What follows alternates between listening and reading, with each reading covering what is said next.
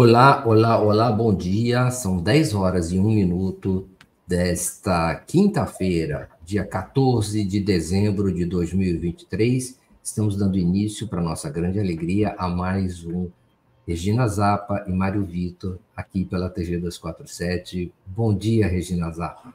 Bom dia, Mário Vitor. Bom dia a todos e todas. Começamos aqui nesse dia Está um dia super bonito aqui no Rio, mas eu já sei que a onda de calor está chegando hoje. Para o Brasil inteiro, Mário, você conseguiu escapar aí para a Argentina, vai ficar, vai ficar livre. A gente vai começar a enfrentar esse calorão a partir de hoje, segundo dizem né, as pessoas entendidas. Olha, Mas é isso, vamos, vamos aguentar. Aqui na, na Argentina não tem escapatória, não há escapatória possível, Regina Zappa. Aqui também está um calor insuportável. É mesmo? E como você sabe, fica até pior no fim do ano, é, nessa, nesse, nesses meses de dezembro, fim de dezembro e janeiro. Então, o pessoal vem para cá pensando que está fresquinho, vai curtir um calorão, abafadão, o ar difícil, mas vale muito a pena, apesar de todos os pesares que a gente sabe muito bem quais são. As pessoas estão chegando aqui, como a Sônia, a Sônia Regina Angarten, na, na área de comentários, e ela fala: Bom Dino! Dino, né? bom dia. muito bem. Muito bem, bom Dino é o que a gente pode é, é, desejar a partir de hoje, né, Mário? Bom dia, gente. Vamos curtir um pouco. É tão raro e tão difícil. Vamos curtir um pouco, parar um pouco para celebrar, comemorar, não é? é e, e, refletir também, mas é hora de, de curtir. É, o Beto Silva pede é, dedo no gostei e compartilhar. Então, dedo no gostei, pessoal, compartilhar e assine em Brasil247.com.br apoio, faça uma assinatura solidária, pode se tornar membro, você pode doar pela chave pix, arroba brasil247.com.br e você pode enviar super stickers, super chats, comentários na área de comentários, na área do, do chat, informações, críticas, acréscimos, e aí nós começamos tudo isso aqui agora. Tem gente até como Zerob, Prates de Altamira, Altamira no Pará, é, lá, lá no Pará. É muito bom. E é, Níver da Dilma, parece que é Níver da Dilma, então... Eu, um acho, bom... eu acho que foi ontem ou, é hoje. Não, acho que é hoje. Nil, uh, Dilma Sagitariana, então, é, é. Níver dela, bom Dilma e bom Dino, diz o Beto Silva. A Maria Antônia Carmo diz que está morrendo de frio. Uma, sem dúvida, uma curiosidade gera essa informação.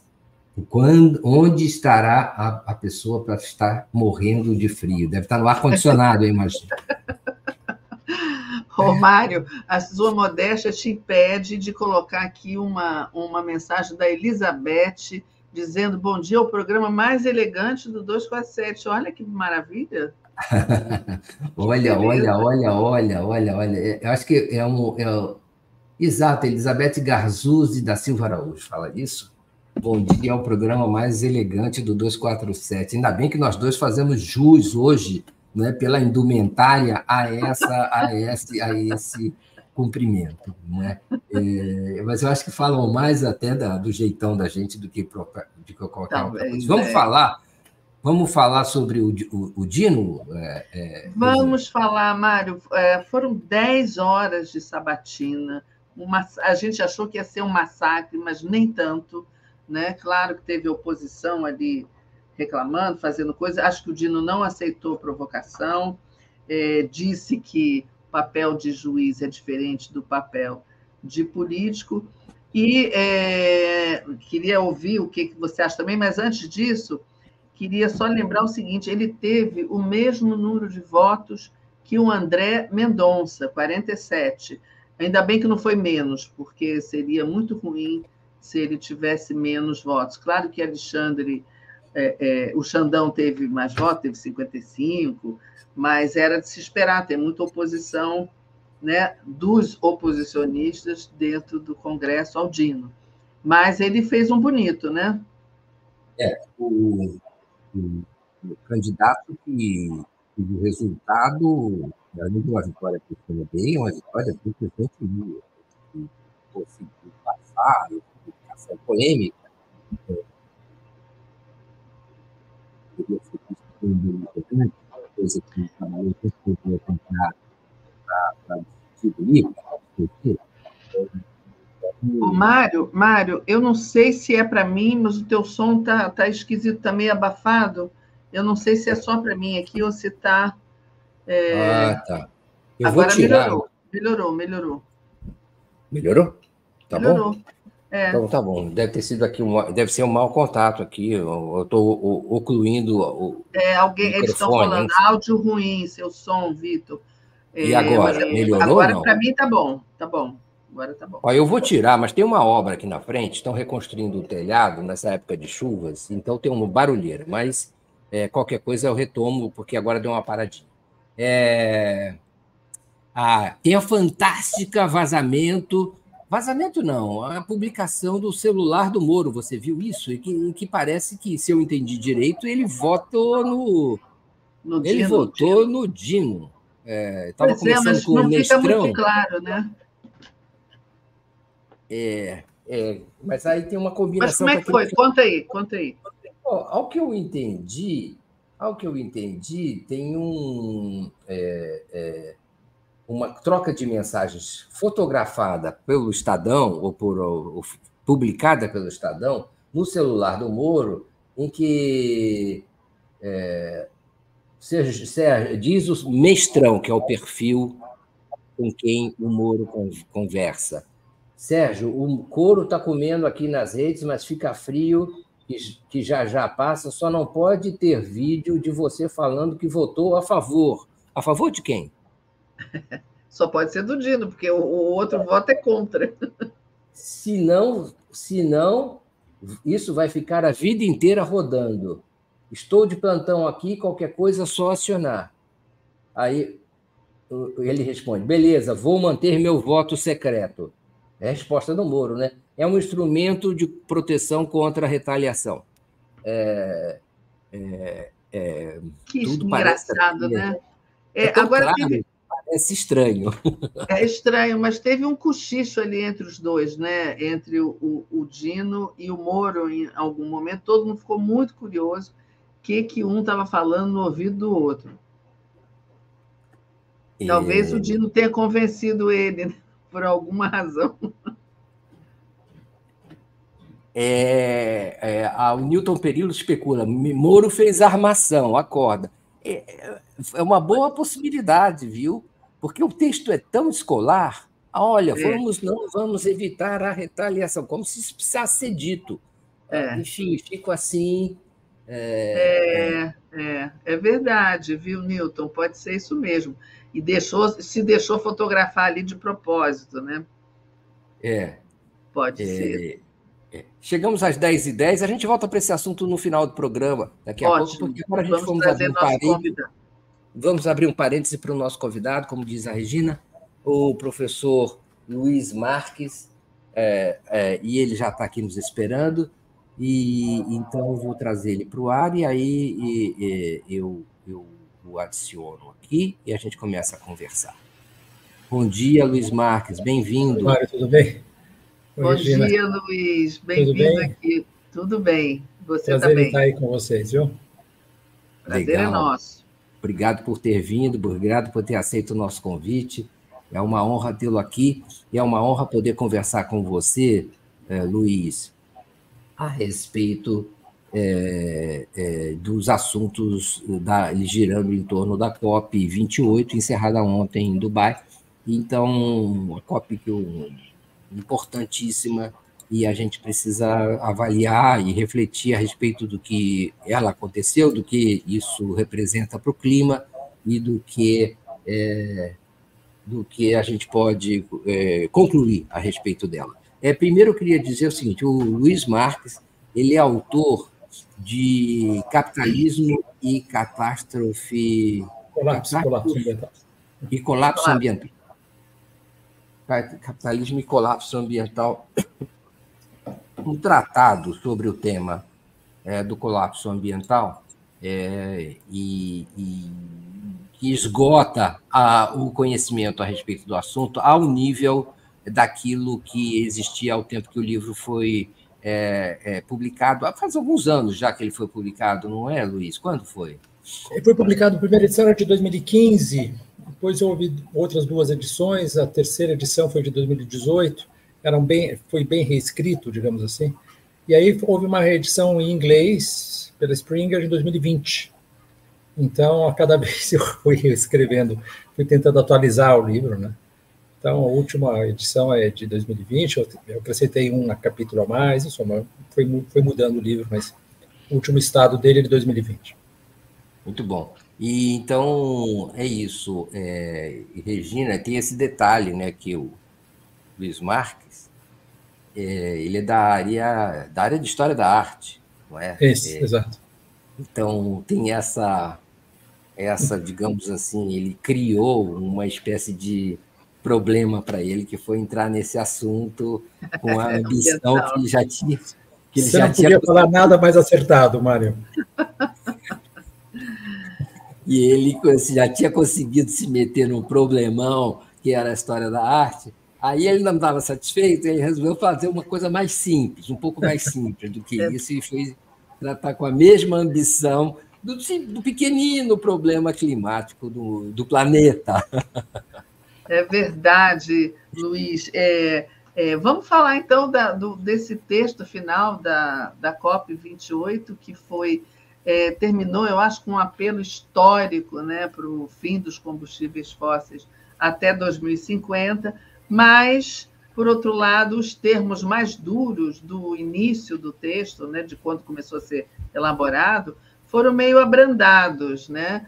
É, o texto final propõe a redução do consumo global de combustíveis fósseis e não fala muito em eliminação. É muito, talvez, por conta do lobby do petróleo, das, dos países produtores de petróleo. O que, que você achou?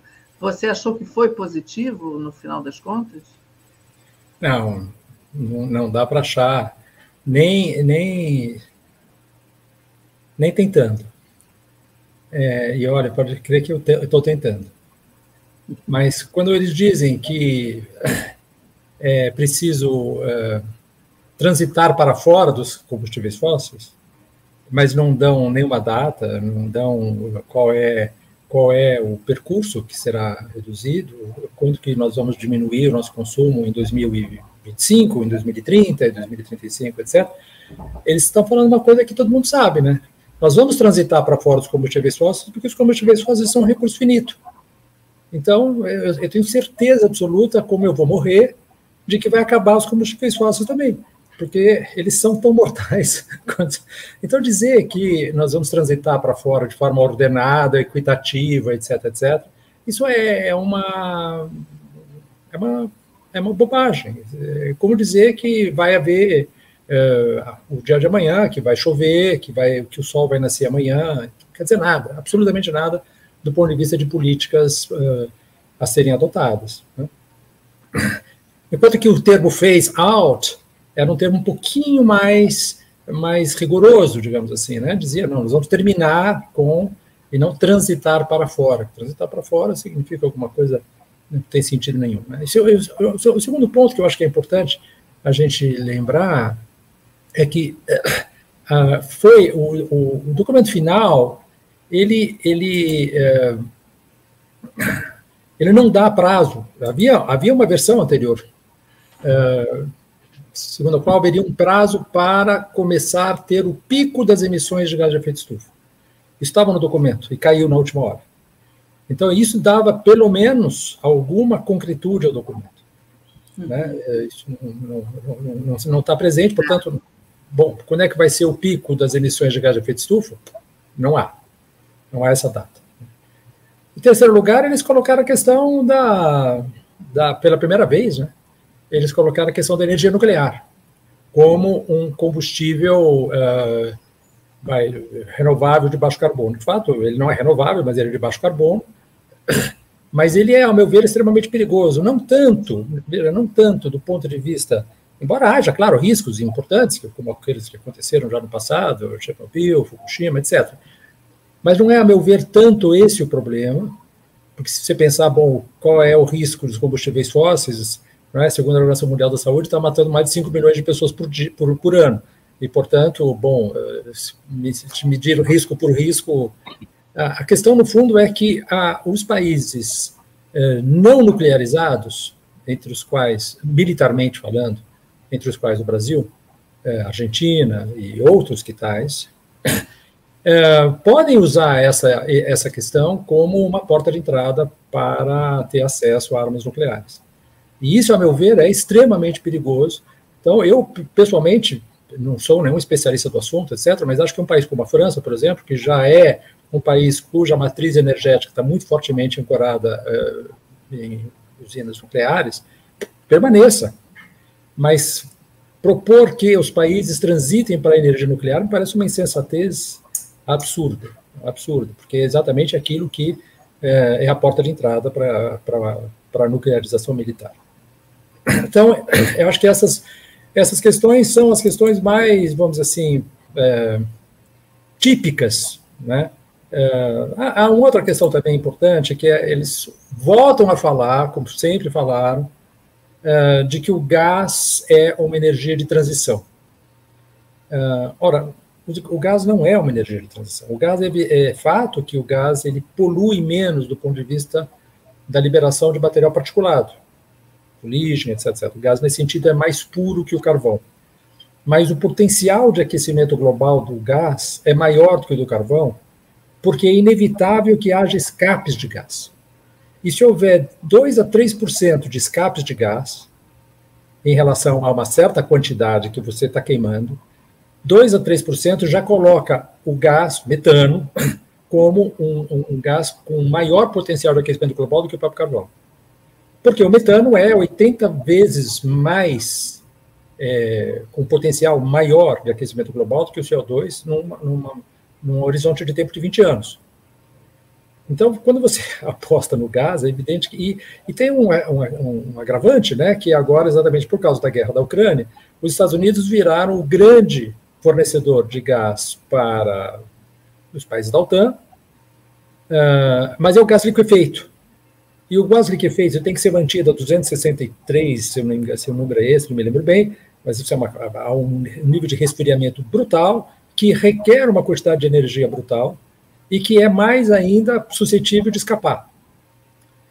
Então, o gás hoje é, o, o, o metano é o, o, grande problema hoje, que nós temos que, é, que resolver de uma forma emergencial. E, ao contrário, o, o texto fala, não, vamos vamos uh, apostar no gás como um combustível de transição. Isso é, é simplesmente é, business as usual, né, como se fala, em suma, é, continuamos na mesma toada e nós vamos ter a próxima, a próxima COP, que é no Azerbaijão, que é um outro país é, no qual não pode haver nenhum tipo de demonstração uh, e é um país petrolífero acima de todos. Não sei o que eu posso dizer de positivo, sinceramente, Regina. Ô, Luiz, é, é, a impressão que se dá é que isso foi adiado para não para o Azerbaijão, mas para o Brasil, para a COP30, que vai ser no Brasil. Mas eu me pergunto, qual cenário climático a gente vai ter até lá? Porque a gente já está, como a gente estava falando aqui um dia, é, aqui no programa, com o Mário, a gente já chegou no futuro. Aquele futuro ah, vai ser é, é, o aquecimento global, as, as, tragédias, as enchentes, a gente já está vendo isso agora, então o futuro já chegou. Como é que vai ser na COP30? Que cenário a gente vai encontrar se nada for feito é, é minimamente até lá? Então, quer dizer, eu acho que o que foi colocado de positivo nessa COP, um pouco pelo menos, é que se começou a abordar a questão uh, do regime alimentar.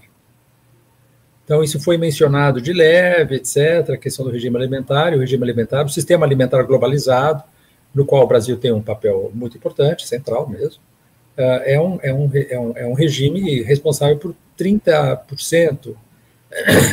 O IPCC fala entre 19% e 37%, variações mais recentes falam em 33% das emissões globais de gás de efeito estufa. Uh, pense que nós temos um rebanho no mundo de 4,1 bilhões de ruminantes que estão emitindo metano sem parar uh, por causa da atividade entérica deles, eles arrotam metano. Uh, pense que 80% do desmatamento da Amazônia, da Amazônia, historicamente falando, desde 1985, é, é, é causado pela abertura de pastagens. Então, o Brasil, e é o maior exportador, vocês sabem, é o maior exportador de carne, 20% das exportações de carne do mundo hoje é, provém do Brasil, e, curiosamente, a maior parte, mais de 75% do, do, da carne bovina consumida é, do, do, do rebanho brasileiro é consumida no Brasil. É, por uma minoria que tem dinheiro para comprar carne, evidentemente, mas ainda assim, mais de 75% é, é, é, é, consumida no Brasil. Portanto, nós temos uma responsabilidade muito grande no âmbito da nossa dieta. Né? Dona Meirelles falava uma coisa bacana, né? É, falava, você já comeu a Amazônia hoje, né? É, e essa expressão foi para mim muito importante. Eu, eu falei, eu, foi, foi o momento em que eu é, em que eu me, me, me, interessei mais sobre o assunto, exatamente por causa desse artigo que eu li dele.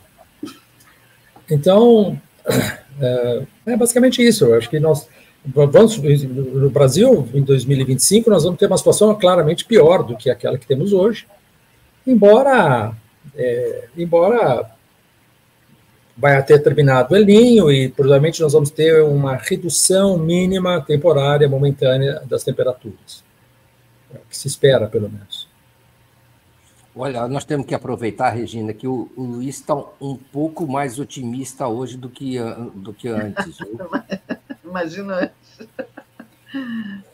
Apesar do que ele já falou desse cenário, ele não está. Eu queria até aproveitar isso e, e te perguntar, Luiz. É, então, quer dizer, quer dizer, em que ponto nós estamos, não é? E o que, quais são as consequências? Depois eu queria te perguntar o que, que você achou da atuação do Brasil nessa porra.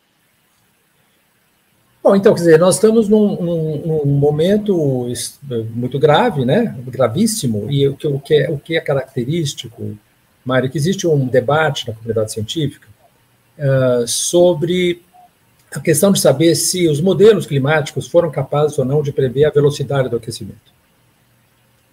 E existem alguns indicadores que são claros, mesmo de parte dos cientistas, como o Zach Hausvater, por exemplo, que é do Berkeley Earth, eh, que são contrários à ideia de que os modelos não previram a velocidade do aquecimento.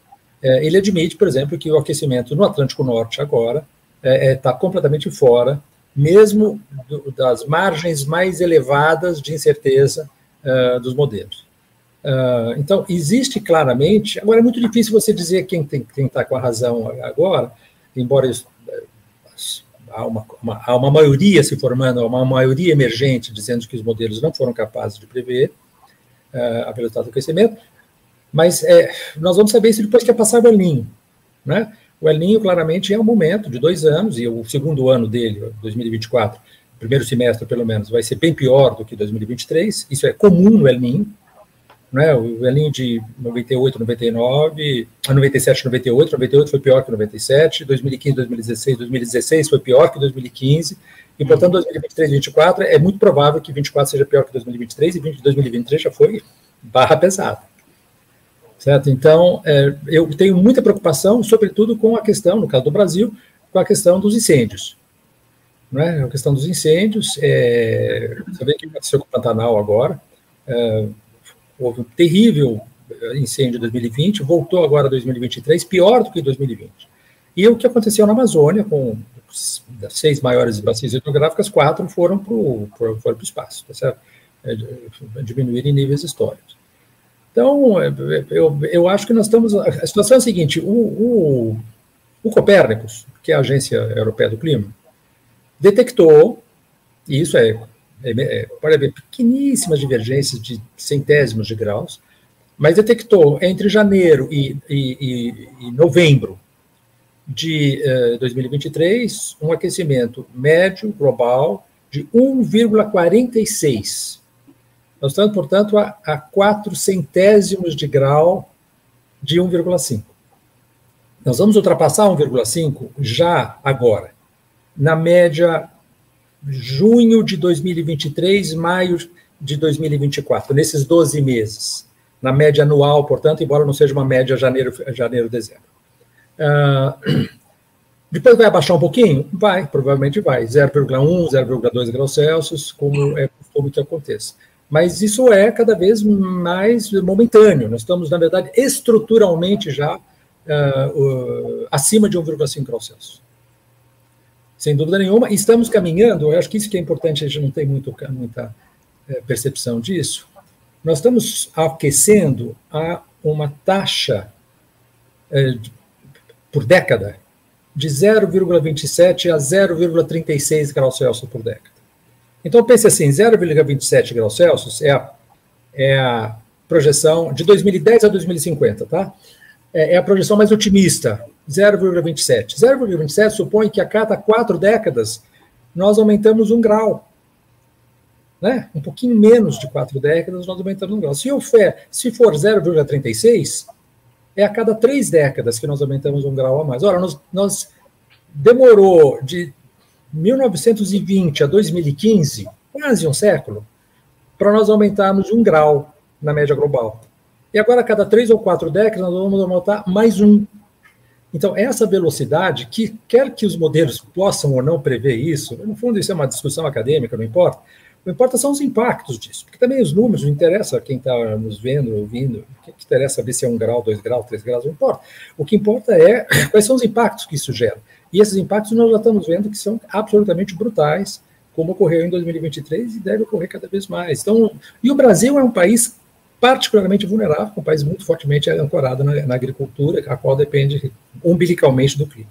Agora, quanto à questão da, da presença do Brasil, é, teria sido ótima, né?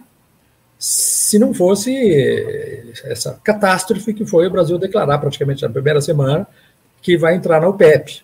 Né? E dois, um dia depois do final da COP, ele abre um leilão de, de, blocos de petróleo, 603 blocos de petróleo, dos quais, se não me engano, é alguma coisa da ordem de 200, 197, se minha memória não falha, foram vendidos, é, entre os quais blocos que estão muito próximos de áreas de proteção ambiental é, inclusive no, inclusive no, no atol de, da, da, Roca, né, ali no é, Fernando de Noronha. Né?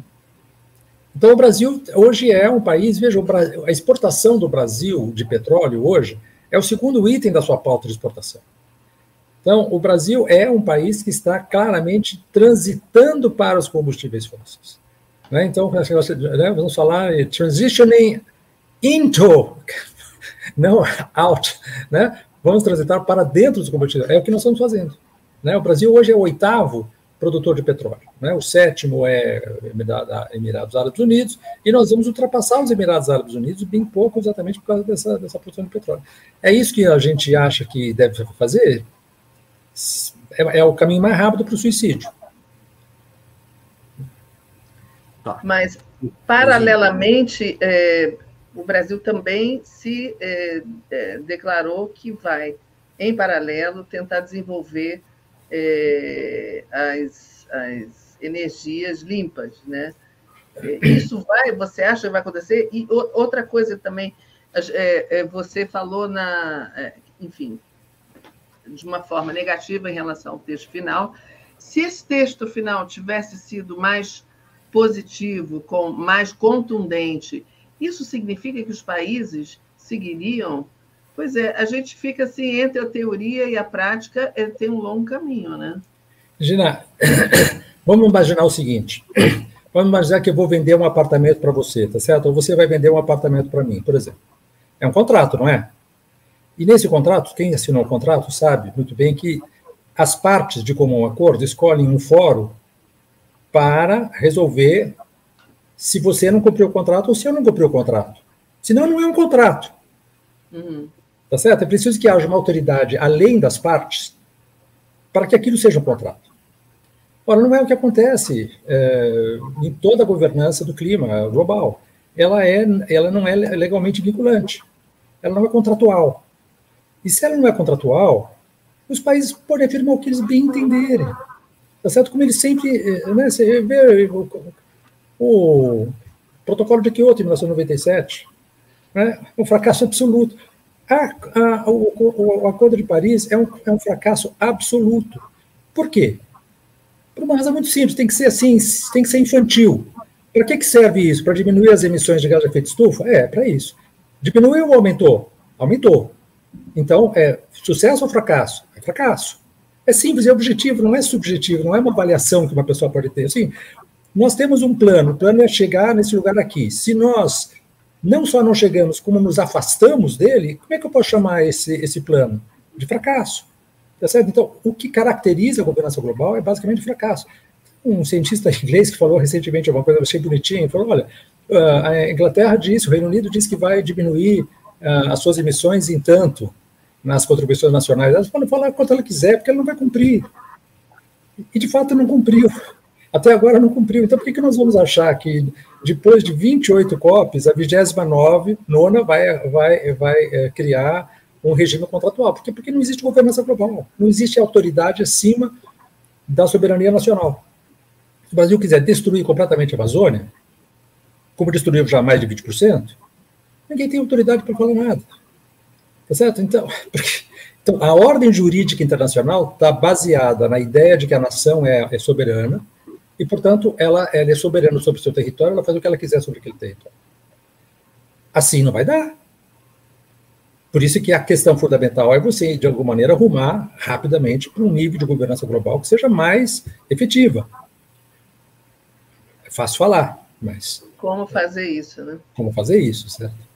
Luiz, é, me diz uma coisa: é, transição energética acenada ou mencionada pelo Brasil.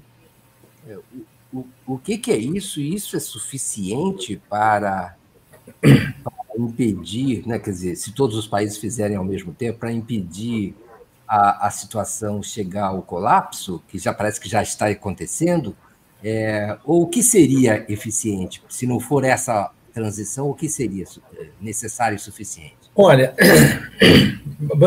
nós temos uma questão fundamental que é o seguinte: nós temos um nível de aquecimento global X que ele é mascarado por uma série de materiais particulados que mascaram o clima. Entre eles, por exemplo, a fuligem é, do carvão, né? que escurecem, vamos dizer assim, então, a luminosidade do Sol uh, ou o dióxido de, de, enxofre que rebate a luz do Sol para fora do sistema Terra e faz com que, portanto, nós tenhamos uma menor transparência ou uma menor efetividade da radiação solar sobre, sobre a Terra. Quando nós começamos a sair do carvão, como é possível que já comecemos a sair, ou mesmo que não tenhamos saído do carvão, por exemplo, a IMO, né, a Organização Marítima Internacional impôs em 2015 e em 2020 uma diminuição dos teores de enxofre nos combustíveis nos combustíveis uh, marítimos. Isso fez com que melhorasse a poluição. Mas ao melhorar a poluição, nós temos claramente então uma diminuição do mascaramento do aquecimento. E essa é a teoria do James Hansen, por exemplo, de muitos outros cientistas, mostrando que esse pico de calor que houve em 2023 se daria, teria, estaria se dando exatamente por causa de uma melhora na poluição. Então nós temos um contrato faustiano, digamos assim, entendeu? é, nós vamos melhorar a poluição, mas vai haver um, um, pico de aquecimento. Depois ele pode, inclusive, é, voltar a ser, é, a voltar ao seu ritmo de aquecimento normal. Então, nós sabemos, isso é, é eu acho que tem que ser muito claro, nós vamos, nós estamos contratados para um aquecimento de mais de 2 graus Celsius até 2050. Qualquer que seja o cenário de emissões de gás de efeito estufa, qualquer que seja esse cenário. Isso quem diz é o IPCC, então, é, é, é, é o PCC que é caracterizado por ser muito cauteloso nas suas afirmações, certo? Porque, claro, ele está trabalhando, é um, é um, painel intergovernamental, tem que ser é, aprovado pelos governos, etc, etc. Então, quando a gente vê, o, a Nature fez uma, fez uma entrevista interessante, fez uma pesquisa interessante com os cientistas que participaram do sexto relatório, último relatório.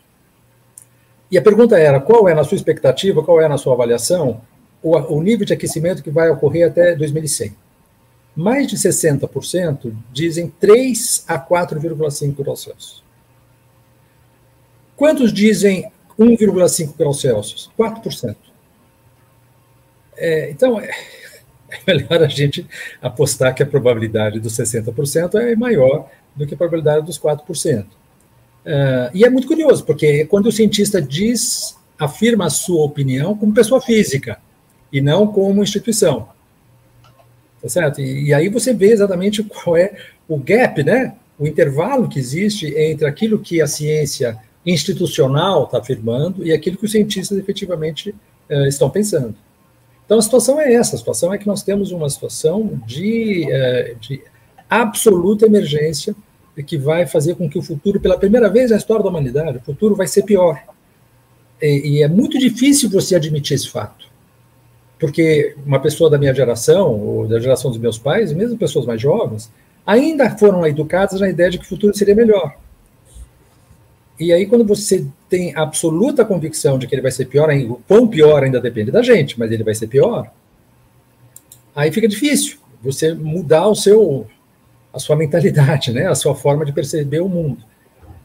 Mas eu dou um, um último exemplo para vocês. A guerra de Israel é, lá, lá, contra o Hamas, contra os palestinos, etc, etc. Eles ficam discutindo se tem que ter um Estado, dois Estados.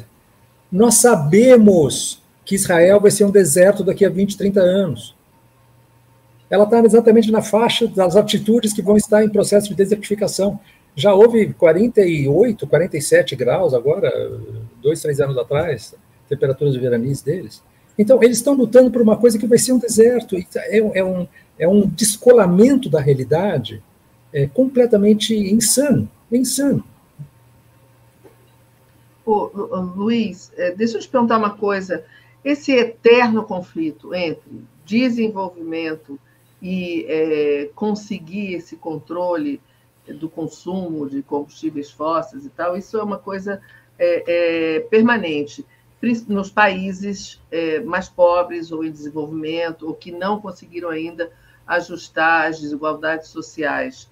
É, como é que a gente resolve isso? Seria esse fundo que foi criado na, na COP para os países é, mais pobres Sim. Teria esse, esse, essa finalidade de você conseguir equilibrar? É, o... Então, esses, há dois fundos, né, Regina? Há o fundo eh, é. de, de ajuda à transição, né, de adaptação, e há o fundo de perdas e danos.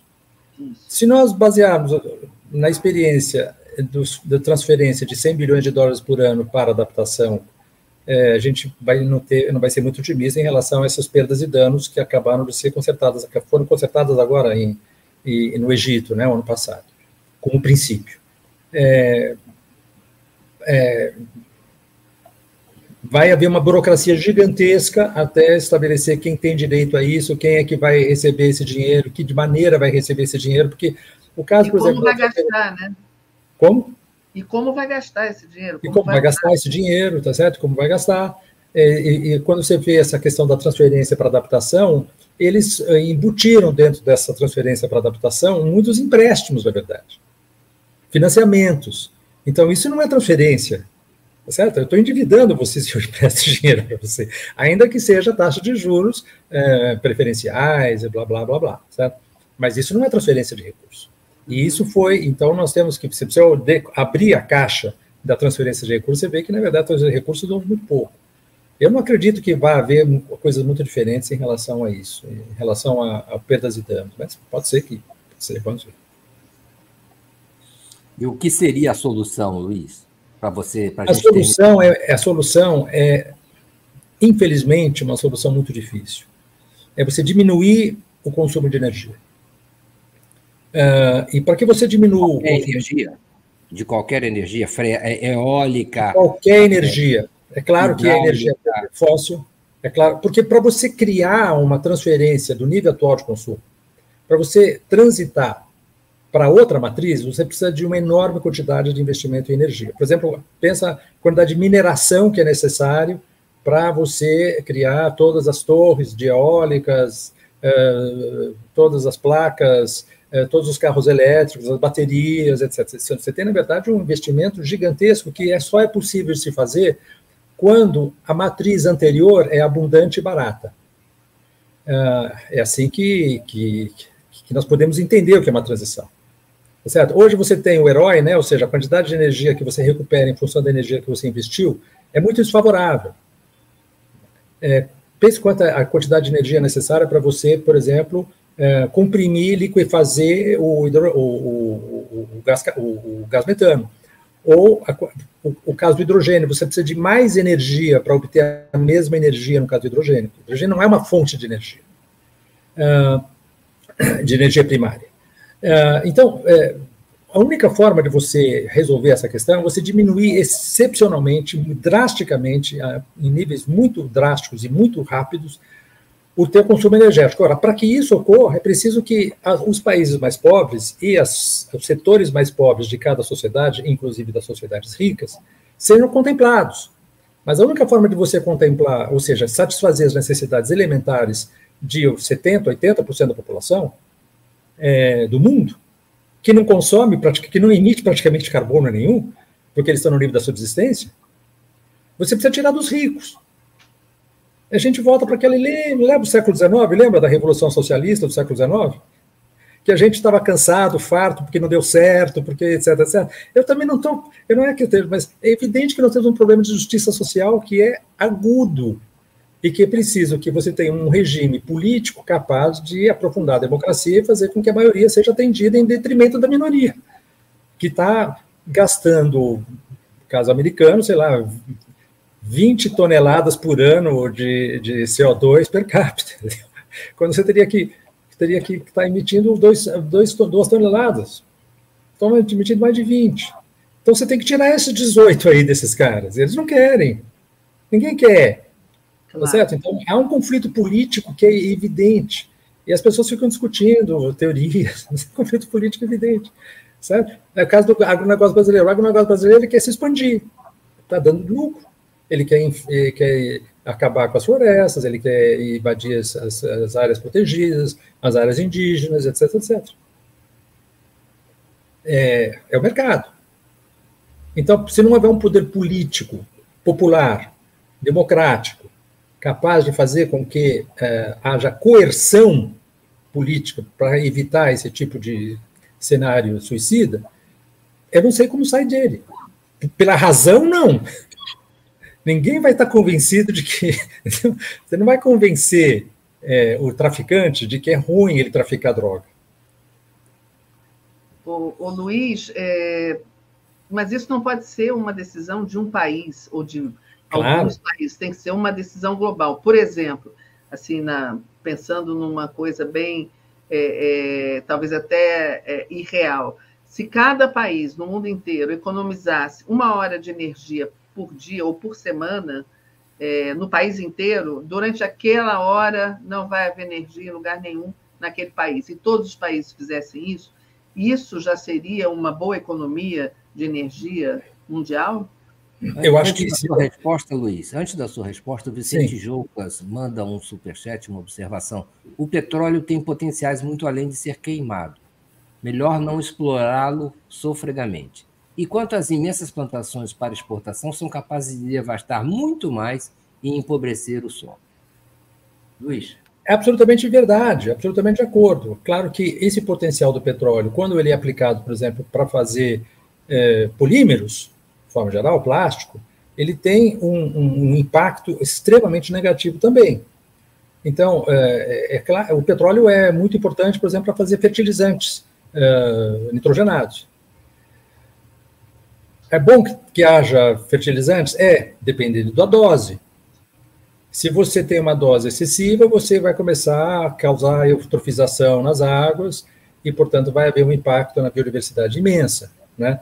Uh, uh, o Vicente está falando em crédito de carbono urgentemente. O crédito de carbono ele teria que ser extremamente regulamentado, porque o crédito em si não, não, não, resolve o problema. O problema é assim: se existe uma autoridade que te obriga a uh, diminuir as tuas emissões, então essa é a premissa. Existe uma autoridade que te obriga a diminuir as emissões num certo número, num certo prazo. Aí, se você não cumpriu isso, você é obrigado a você é obrigado a comprar crédito de carbono de quem cumpriu. Nesse sentido, poderia até funcionar, mas não é assim que está pensado. Ele não está pensado de uma maneira regula regulatória, é, com, com, estabelecendo é, é, tetos de emissão muito claros. Não está. Inclusive, o próprio acordo agora de, da COP28 jogou fora a ideia de, de, de, um pico uh, nas emissões de gás de efeito estufa, numa certa, num certo, numa certa data. Então, esse mercado de carbono, por enquanto, ele é completamente voluntário. Eu tenho aqui um crédito que quer comprar? Ah, eu quero vender, então vamos comprar. É mercado, tá? É, isso, não, isso não tem nenhuma concretude, é, porque não estabelece. O resultado final não é a diminuição, porque não existe exatamente a obrigatoriedade de diminuir. É o, é o artigo 6 da, é o artigo 6 uh, do Acordo de Paris, que é um artigo completamente esotérico, você pode passar horas tentando entender aquilo. Eu demorei para entender um pouco aquilo, mesmo assim, então, não sei se eu entendi completamente. Então, Regina, é... Regina vamos, vamos dar tchau para o Luiz? Vamos e vamos convidar o Luiz a voltar aqui qualquer hora para a gente continuar essa conversa, que é super importante, como ele está dizendo, estamos caminhando para o suicídio, né, para o abismo é, planetário. E, e a gente precisa discutir isso e saber que soluções. Né? É, eu também não vejo assim é, muita boa vontade. Isso que o Luiz falou é super importante de você cortar das grandes empresas, dos países mais ricos. É, e isso não, a gente não consegue fazer isso nem em nível é, é de países é, como o Brasil, por exemplo, você vai cortar um pouco é, dos. dos vai, é, é, cobrar um pouquinho mais dos impostos, mas já é uma confusão, já é complicadíssimo a é. gente conseguir isso. Imagina, né, é, em nível global, fazer esse, esse corte dos mais ricos, nessa, esse, trazer um pouco mais de equilíbrio. Né? A reforma tributária aí é um caso né, típico. Pois é. Exatamente. Exatamente. É, bom, o Vicente Jocas insiste em pedir crédito de carbono já urgentemente. E o Leonardo Alves fala: controle da população. Isso sim reduz o consumo de energia. É, é, as pessoas estão se manifestando aqui e alguém mais falou assim: Alvalquíria, veja só, uh, Luiz, decrescimento econômico urgente. Exato. Ela não, falou, ela não falou só alteração no, na divisão internacional, mas ela falou também um decrescimento global. É... Decrescimento vai acontecer, Mário. O problema é, é, é, ele é inevitável. Por bem ou por mal. Então é melhor que seja por bem. Ah, senão vai ser obrigatório, senão vai, vai ser. ser vai ser na marra. Vai ser na marra. Muito bem. Obrigado, Luiz. Eu que agradeço, gente. Até uma próxima. Obrigada, Luiz. Até, Até a próxima. próxima. Tchau, tchau. tchau, tchau. tchau, E aí, eh, Regina, vamos Complicado, voltar né? nossa... Vamos voltar para a nossa alegria do Dino, é isso? Bom, pelo menos a gente fica um pouco mais esperançoso, né? Porque realmente é, essa questão é muito complicada. E eu acho que sem, é, sem conscientização de todo mundo uh, para você conseguir algum efeito só como a ditadura, só você impondo de uma forma autoritária esse tipo de é, ou racionamento de energia ou, ou é, é, decrescimento ou não crescimento populacional, isso não existe sem é, é, voluntariamente, é muito difícil. Então, acho que a conscientização é, da população, desde a escola, primária em relação a, ao meio ambiente, às mudanças climáticas, e isso tem que acontecer, porque aí essas crianças vão crescer já com essa consciência. Né? Essa é uma boa questão, viu? E pode ficar para uma outra conversa com o Luiz. É, há isso. algum exemplo positivo é, de algum país que tenha realmente feito algum tipo de ação que é, repercutiu e pode ser é, seguida? É, sabe, eu não tenho conhecimento disso até hoje de algum país que tenha conseguido fazer algo é, desse jeito. Você tem países como, por exemplo, a, a Dinamarca, né, que é um país rico, já resolveu todos os seus problemas sociais. Então, o, o, o transporte mais é, é, é, muito usado é a bicicleta, todos andam de bicicleta e tem vias para bicicleta que são respeitadas no país inteiro, mas você precisa desse desse nível de, de, de desenvolvimento e de resolução dos problemas sociais. Porque sem resolver os problemas sociais, você não consegue nem conscientizar as pessoas, nem passar a adotar medidas como essa, que é uma medida simples, em vez de usar carro, você usa bicicleta, é, mas precisa ter esse, esse avanço, né? esse uhum. progresso, é, é, inclusive na mentalidade. A Liv Demarco fala: decrescimento econômico é retrocesso para uma população extremamente carente. Isso é Exato. é posição do imperialismo, algo muito reacionário. Tem questões políticas gravíssimas envolvendo essas opções e aumentam muito a complexidade dessa questão. Vamos, vamos tratar, voltar a tratar disso com o Luiz Marques numa outra, uma outra ocasião. E Regina, vamos lá. O que, que, que, mais a gente pode falar do. Do, do Dino? É, é, do que Dino. É, ele, ele, eu acho que foi extremamente positivo. A gente. Eu não sei se você esperava uma votação melhor, mas acho 47 votos é, é muito bom. 31 votos contra é uma forma da gente também de marcar é, é, essa oposição, quer dizer, já se sabe são 30, 31 votos é, contra o governo, vão ser, vai, ser, vai é, variar em torno desse número, quer dizer, uma coisa para se saber também. E eu acho muito positivo é, para o nosso futuro aqui no Brasil a, a entrada do Dino no STF. Né? É, o que, que você acha? Eu, eu acho o seguinte: o ministro Dino militou no Partido Socialista Brasileiro, no Partido Comunista do Brasil, é, é ou já foi comunista de esquerda.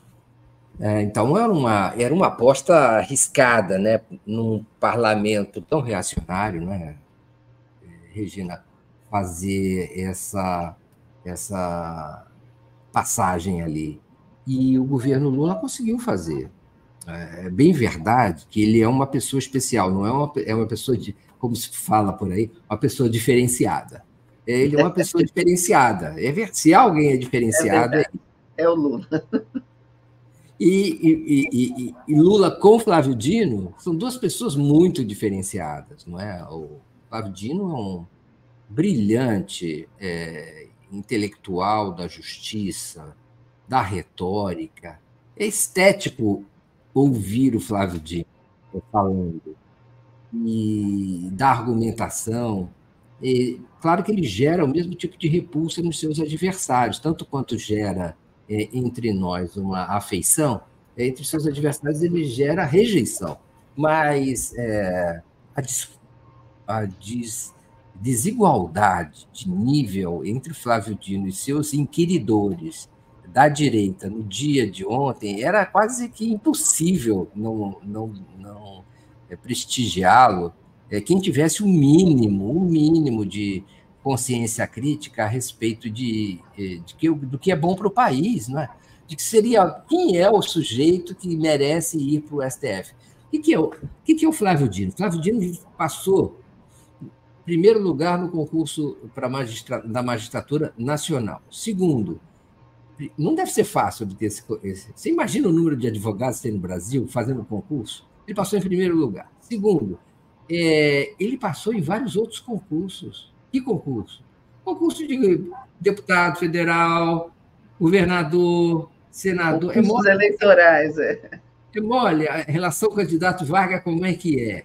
E, e, e, os, e os, examinadores é, são rigorosos, não é que seja fácil. Ele passou em todos, seguidas vezes. É, Quanta gente boa não passa nenhum desses concursos, não consegue passar, e quem passa uma vez não passa na segunda. Ele passou nesses exames todos. Se alguém foi tão examinado exaustivamente e sobreviveu com sobras, é um sujeito muito fora da curva, como se fala é para usar um, um outro é é, então, isso se mostra, e ele continua sobrando, continua é, tão interessante, pelo menos para mim, assistir uma, uma, uma sessão, uma sabatina daquelas, porque não precisa ser beligerante. É gostoso mesmo não sendo, e talvez até seja mais gostoso não sendo, porque é, a cada questão vai, vai longe, dá aula de, de tudo. Então, dá aula de religião, de teologia, dá aula é de. É. de lei, de é, organização da Constituição, dos diversos artigos, de, do sentido das coisas que para nós tão raramente aparece, ele conseguiu tra traduzir tudo para nós ontem. É... é... verdade. Eu acho, Mário, que o, o, Flávio Dino, além de ser um, é, um grande político, um grande homem da lei, ele é um brasileiro imprescindível.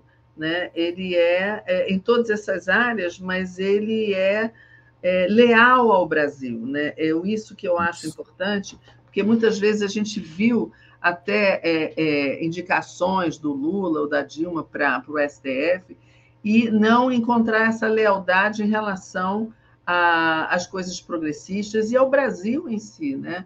a, a, a, a questão civilizatória no Brasil. Eu acho que o Flávio ele, ele vai ser leal ao Brasil e aos interesses é, importantes brasileiros o tempo todo. Né?